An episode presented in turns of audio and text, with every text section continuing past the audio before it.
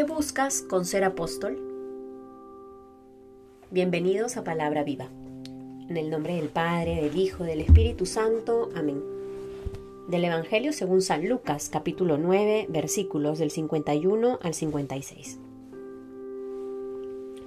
Sucedió que como se iban cumpliendo los días de, de su asunción, él se afirmó en su voluntad de ir a Jerusalén.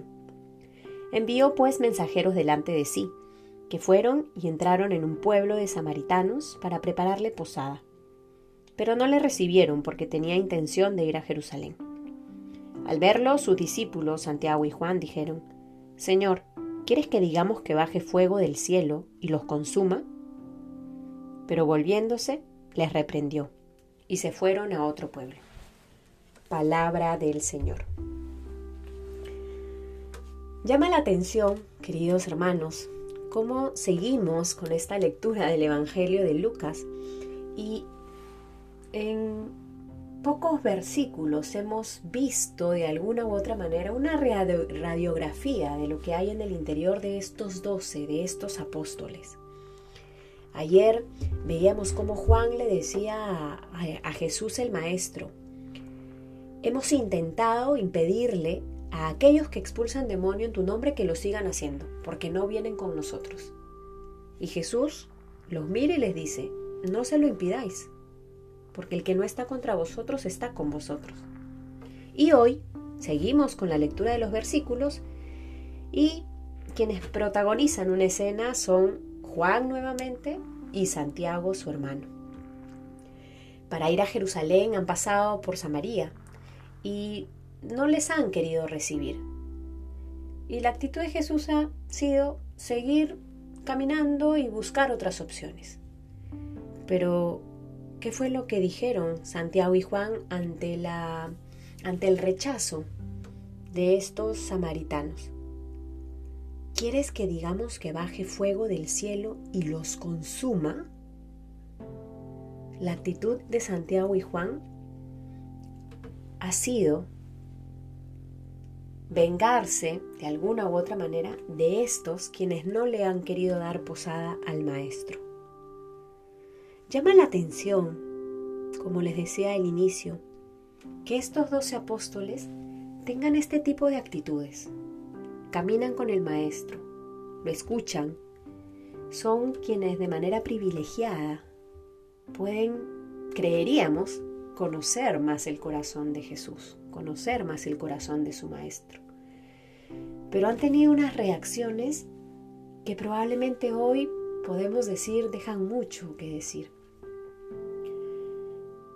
Podemos esperar, quisiéramos esperar más de ellos. Pero nos evidencian esta humanidad caída, esta humanidad pecadora.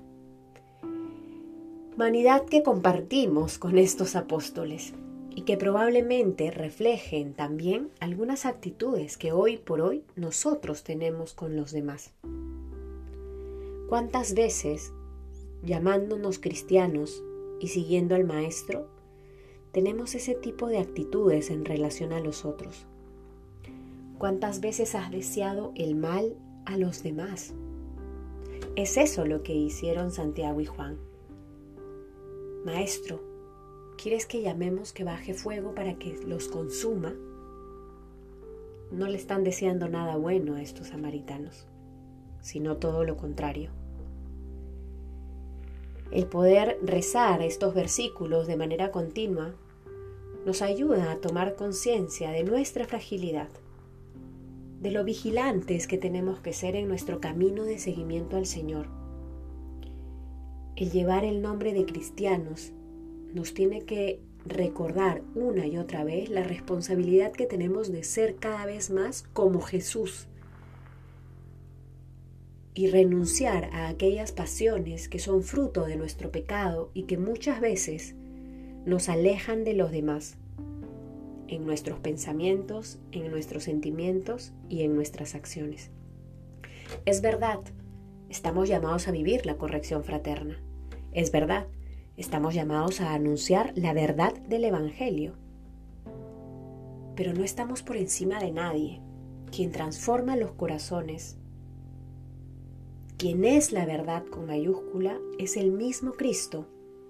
Y nosotros como instrumentos estamos llamados a buscar siempre la salvación de todas, absolutamente todas las personas. Que podamos asemejarnos cada vez más a Cristo, tener sus mismos sentimientos, tener sus mismos pensamientos y que podamos tener sus mismas acciones para acoger en todo momento a todas las personas que Él pone en nuestro camino. En el nombre del Padre, del Hijo, del Espíritu Santo. Amén.